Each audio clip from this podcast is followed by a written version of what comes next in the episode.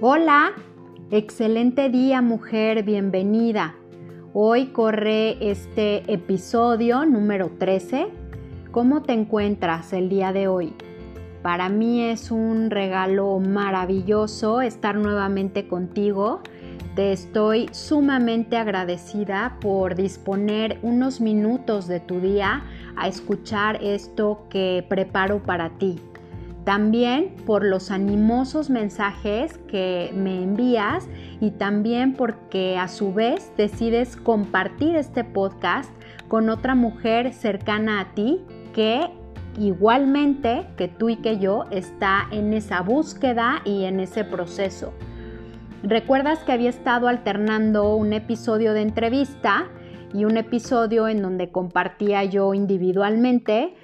Pues ha sido complicado congeniar las agendas. Imagínate que para las entrevistas debemos empatar horarios, dos mujeres, que somos mamás, que trabajamos, que también tenemos diferentes horarios en nuestras citas de trabajo, con las clases de nuestros hijos, con los labores de casa, es bastante complicado. Y en esta ocasión así fue. Sin embargo, como me siento con este compromiso y esta necesidad semanal de vaciarme, hoy lo haré también de manera en que participo yo únicamente. Y quiero hablarte de este tema que me parece un tema crucial, porque creer en ti misma es uno de los primeros acercamientos al éxito. Si no te tienes confianza, te será muy difícil lograr el éxito en algo. Así que venga, comencemos. Bienvenida, mujer eres poderosa.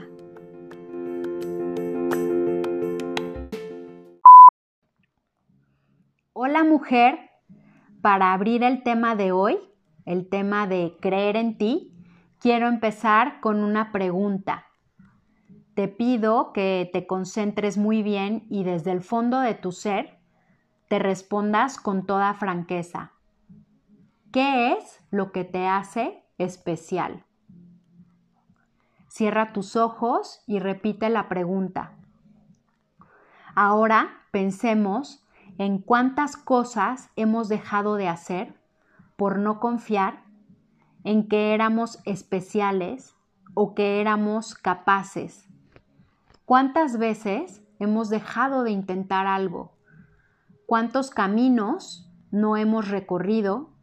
¿Y cuántas oportunidades hemos dejado ir? Tenemos dudas, sentimos miedo, tenemos complejos y eso nos hace sufrir. ¿Y qué pasa? Que dejamos de vivir la vida. Ciertamente nuestros pensamientos moldean nuestra forma de ser Estoy segura de que eso ya lo sabes porque hay muchas investigaciones, conclusiones al respecto. Sin embargo, quiero recalcarte el lugar que esos pensamientos y creencias que tienes sobre ti ocupan en tu corazón. Tú puedes ser tu mejor amiga o tu peor enemiga. Constantemente nos estamos hablando a nosotras mismas todo el tiempo. Para un momento ahora y revalora. ¿Qué te estás diciendo a ti misma?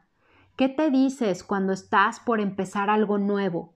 ¿Qué te dices cuando te equivocas como mamá? ¿Qué te dices cuando te enfrentas a una situación inesperada? ¿Qué te dices cuando tienes miedo o ansiedad? Cuando algo no te sale bien? ¿Qué te dices al empezar a relacionarte con alguien más?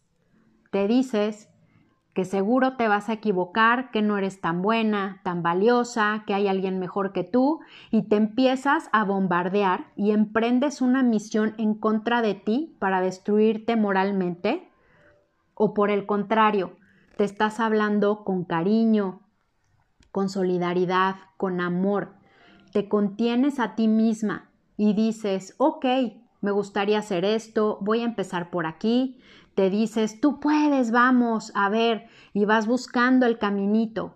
Tienes un diálogo interno constructivo en donde tú te acompañas, te guías, te echas porras, te apapachas, inclusive hasta te ves con algo de humor. Tal vez tienes alguna meta o un sueño en tu vida y te estás deteniendo porque piensas que eres una inexperta. También te detienes porque te da miedo el que dirán. Déjame decirte algo. Número uno, si estás pasando pensando que no eres buena para algo o te falta experiencia para empezar con ese proyecto, con la vida que estás soñando, entonces acércate a alguien que ya tenga herramientas, que tenga experiencia y alguien que pueda apoyarte. Lee libros, busca tutoriales, toma cursos, medita, ten contacto con la naturaleza, pero empieza a subir la montaña. La esperanza es que te puedes preparar con el tema que sea. Los recursos están en el universo y son para ti. Solo es cuestión de que también aprendas a recibirlos y busques alternativas. Número 2. Si estás dejando en espera la vida que tú deseas y no te crees lo suficientemente capaz porque tienes mucho temor al que dirán, entonces quiero decirte que por favor despiertes de ese trance. Has estado dormida todo este tiempo, viviendo en piloto automático, y has desperdiciado todos estos años de tu vida. ¿Cuántos años más crees que vas a vivir así a medias, dejando de vivir una vida en la que tú tienes la magia de crearla, de ponerle nombre, apellido, colores, dirección, sustancia, de equivocarte, aprender, lograr algo, sentirse realizada y volver a equivocarte. Son tus decisiones, es tu vida, por el amor de Dios. Te voy a dar un empujoncito. A ver, quiero que pienses en tres cualidades que tienes. Número uno, dos y tres. ¿Ya está? Eres un ser divino, maravilloso, que de entrada tiene estas magníficas cualidades. Si a esas cualidades les pones más atención, las abrazas, las acaricias, las proteges, las compartes, las vas puliendo y las haces brillar, imagínate, ¿qué pasaría en tu vida te sentirías más plena, más contenta, más feliz. ¿Qué cambios habría en tu vida si pusieras en práctica esos talentos y los combinas entre sí? Son talentos que estás dejando en el cajón, que se están haciendo flojos, que no se ponen en marcha y son talentos que estás tirando a la basura. Te invito a que empieces a compartirlos, eso te va a dar un boost de confianza tremendo y pronto verás más avances instaurados en tu vida, independientemente de la edad que tengamos. No hay pretexto.